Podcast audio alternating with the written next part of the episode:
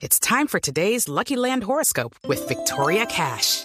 Life's gotten mundane, so shake up the daily routine and be adventurous with a trip to Lucky Land. You know what they say. Your chance to win starts with a spin. So go to LuckyLandSlots.com to play over 100 social casino-style games for free for your chance to redeem some serious prizes. Get lucky today at LuckyLandSlots.com. Available to players in the U.S., excluding Washington and Michigan. No purchase necessary. VGW Group. Void or prohibited by law. 18 plus. Terms and conditions apply.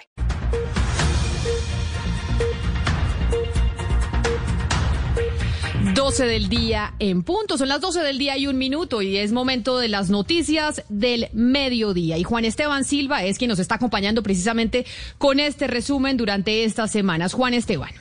Camila, quiero contarle que avanza hasta ahora el Consejo de Seguridad de, la ONU, donde se está presentando el informe trimestral sobre el avance en la implementación del acuerdo de paz. Acaba de hablar la canciller Claudia Blum, Claudia Blum pero ¿qué dijo? Le preguntamos a Isabela Gómez.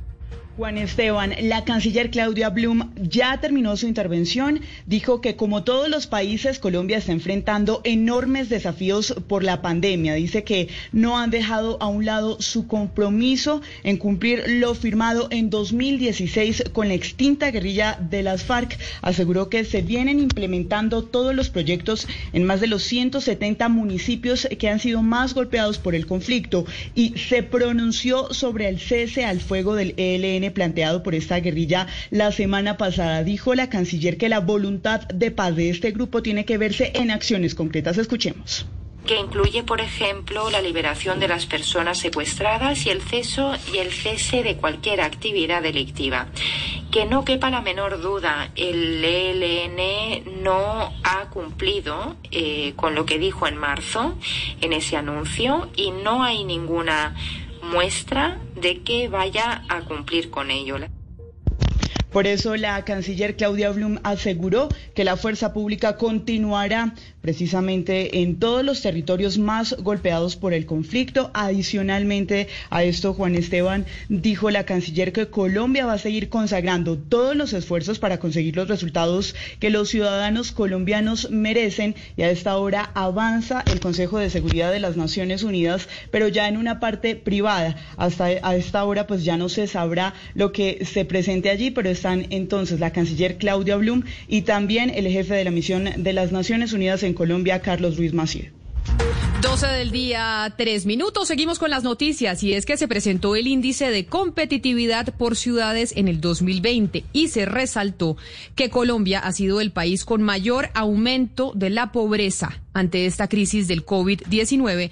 Según estudios, en el 2021 podríamos aumentar un 15% el nivel de pobreza en nuestro país. Juan David Ríos. Estos resultados se dan en comparación de cifras de la OCDE en el que Colombia es parte y se encuentra en la primera posición con el mayor aumento de desempleo entre los países miembros por encima de 20 puntos en este momento de pandemia. Le siguen España y Grecia con 15 puntos cada uno. Rosario Córdoba, presidenta del Consejo Privado de Competitividad. Y lo que vemos aquí tristemente es que Colombia aparece como el país de la OCDE con el mayor desempleo Además, la Universidad de los Andes estima que el nivel de pobreza post-COVID en el 2021 podría aumentar en 15 puntos en Colombia. Se estima que 140 millones de personas más que las proyectadas, antes del COVID-19 se encontrarán en pobreza extrema en el 2021 en Colombia hay pronósticos, eh, digamos, este de la Universidad de los Andes, eh, habla de un aumento de pobreza de 15 puntos, lo cual es muy complicado y es algo que hace que nos tengamos que enfocar. Por otro lado, el índice de competitividad en el 2020 ubica a Bogotá, Medellín y Manizales en las primeras posiciones, mientras que Cincelejo es la ciudad con más capacidad de UCIs por cada 100.000 habitantes en el país. Durante la cuarentena, la policía tiene identificadas ya bandas dedicadas a vender estupefacientes. 130 delincuentes fueron capturados en Bogotá en las últimas horas por parte de las autoridades. José Luis Pertus. Sí, buenas tardes. Se trata de 22 bandas integradas por 130 personas, entre ellas 22 mujeres quienes instrumentalizaban a menores de edad para el tráfico de drogas en la localidad de Ciudad Bolívar, San Cristóbal, Santa Fe, Los Mártires y Bosa. La nueva modalidad de 20 estupefacientes a domicilio la explica el comandante de la Policía Metropolitana de Bogotá, el general Oscar Gómez Heredia. A ver, nosotros encontramos que pues eh, antes de la pandemia eh, especialmente el tráfico de estupefacientes, eran en, en sitios fijos, en residencias o móviles pero que lógicamente después de que entran las medidas de, aislamiento obligatorio, pues eh, estos delincuentes también buscan la forma de, seguir expendiendo eh, el, el, estupefaciente. Las autoridades en Bogotá confirmaron que son más de 14 mil personas capturadas por delitos en la ciudad. Todo esto en lo corrido del año, pero de ellos 2.217 solamente por tráfico de estupefacientes. 12 del día, 6 minutos y la noticia está con el Centro Democrático porque acaba de perder una batalla jurídica después de que le negaran la acción de nulidad con la que pretendía frenar un fallo que ordenaba al Senado debatir si pueden o no estar tropas norteamericanas en el país. Kenneth Torres. Hola, buenos días. Pues hace unos días la sección tercera del Tribunal Administrativo de Cundinamarca ordenó al presidente Iván Duque enviar un informe al Senado de la presencia de las tropas norteamericanas, documento que ya fue radicado y que está a la espera de ser debatido en el Senado. Sin embargo, existía una acción de nulidad que fue presentada por el Centro Democrático, pero fue negada por el mismo tribunal, según dijo el senador Iván Cepeda es un intento del Centro Democrático y concretamente de los senadores Paloma Valencia, José Obdulio Gaviria y Carlos Felipe Mejía eh, para obstruir, obstaculizar ese necesario debate un intento que ha... Es de señalar que en el primer fallo se ordenó la suspensión de toda actividad de las tropas norteamericanas, por lo que éstas se encuentran en este momento en Tolemaida. Kenneth Torres, Blue Radio. Kenneth, gracias. Y para el gobierno es fundamental el regreso de la aspersión aérea contra los cultivos ilícitos. Así lo manifestó el ministro de Defensa en medio de la polémica por las cifras de erradicación manual. Damián Landines. Sí, señores, el jefe de la cartera castrense, Carlos Holmes Trujillo, aseguró que el gobierno sigue avanzando en todos los requisitos pedidos por la Corte Constitucional para reanudar la fumigación aérea de coca con glifosato. Que reiniciar el programa de aspersión es fundamental.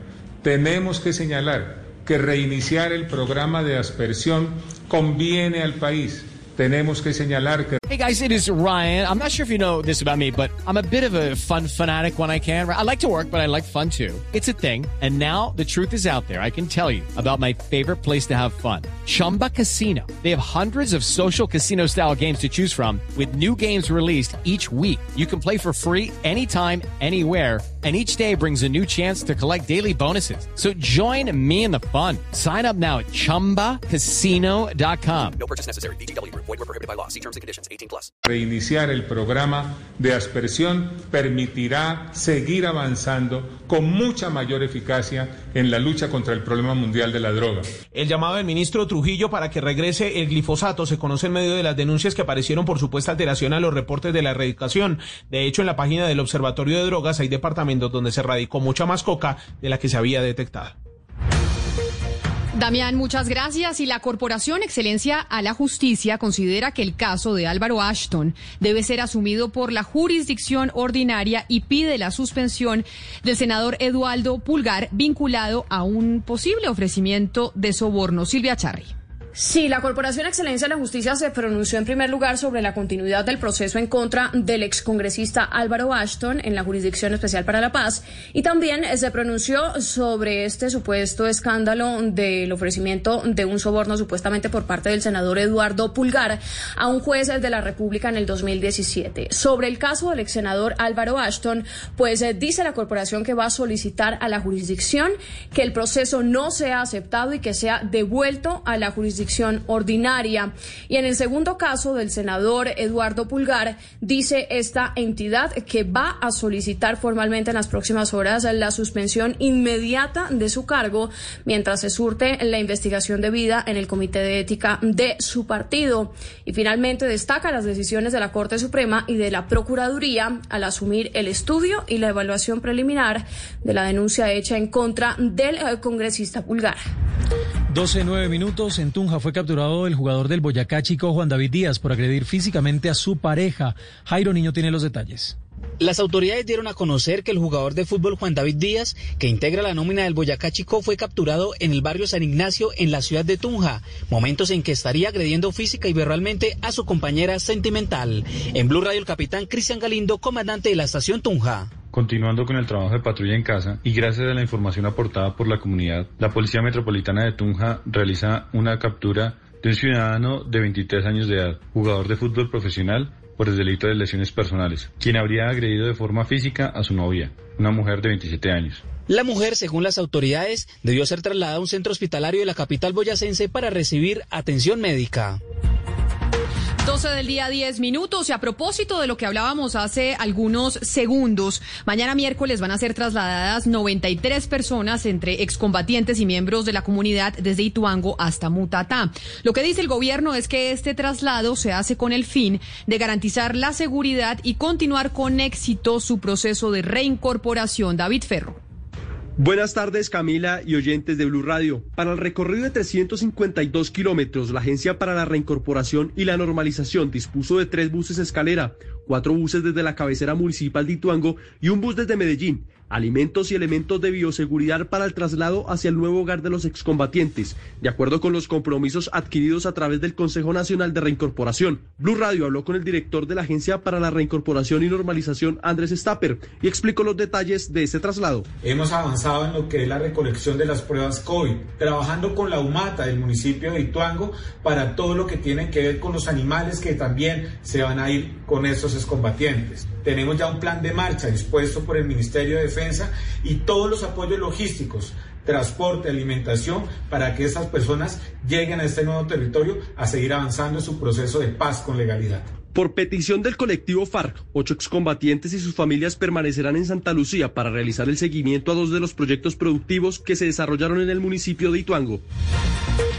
12, 11 minutos. El Urabá antioqueño se prepara para iniciar la cuarentena estricta en cuatro de sus municipios, donde se mantiene también la alerta máxima por la ocupación total de las camas de unidades de cuidados intensivos. Valentina Herrera.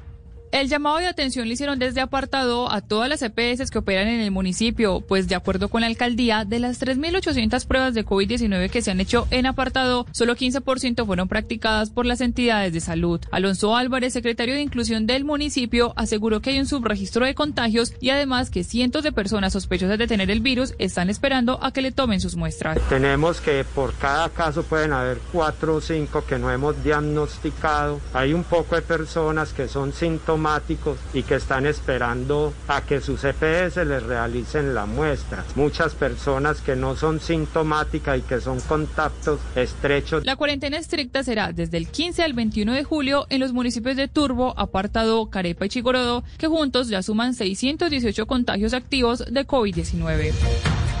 12 del día, 12 minutos y volvemos con noticias lamentables de abuso a menores de edad. La policía de Villavicencio capturó a ocho hombres señalados de abusar sexualmente de niñas entre los cuatro y los nueve años de edad en varios barrios de la capital del Meta. Carlos Andrés Pérez. Luego de 12 meses de trabajo de seguimiento e investigación, las autoridades en Villavicencio lograron capturar a ocho sujetos que son señalados de abusar sexualmente de menores de 14 años. Particularmente estos hombres tenían cercanía con las niñas. El coronel Luis Quintero, comandante de la Policía Metropolitana de la ciudad, entregó más detalles de la operación. Son varios los eh, eh, hechos y lugares donde lamentablemente estos abusadores sexuales hicieron sus actos abusivos o cometieron sus actos abusivos en contra de nuestras niñas, especialmente que oscilaban entre los 4, 8 y 9 años. En uno de estos casos, uno de los sujetos abusaba de una niña de 13 años con discapacidad cognitiva, pero en la mayoría de los casos estos abusadores eran padrastros de las menores e incluso sus propios padres.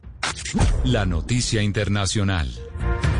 La noticia internacional tiene que ver con la oficina del Alto Comisionado de las Naciones Unidas para los Derechos Humanos, liderada por Michelle Bachelet, porque publicó un nuevo informe sobre Venezuela, en el que se identificó varios factores o se identificaron varios factores que socavan considerablemente la independencia del Poder Judicial en el país vecino, en particular la inseguridad en la titularidad de los jueces, la inexistencia de un proceso transparente para su designación y obviamente una presión política que se ejerce sobre ellos. La noticia deportiva.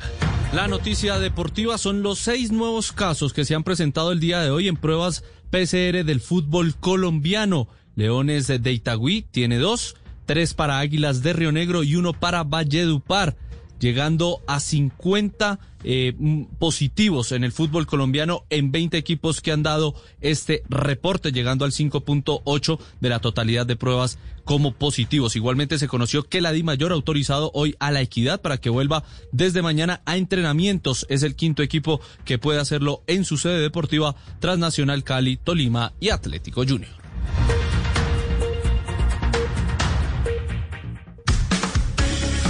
It's time for today's Lucky Land horoscope with Victoria Cash. Life's gotten mundane, so shake up the daily routine and be adventurous with a trip to Lucky Land. You know what they say. Your chance to win starts with a spin. So go to LuckyLandSlots.com to play over 100 social casino-style games for free for your chance to redeem some serious prizes. Get lucky today at LuckyLandSlots.com. Available to players in the U.S., excluding Washington and Michigan. No purchase necessary. VGW Group. Void where prohibited by law. 18 plus. Terms and conditions apply.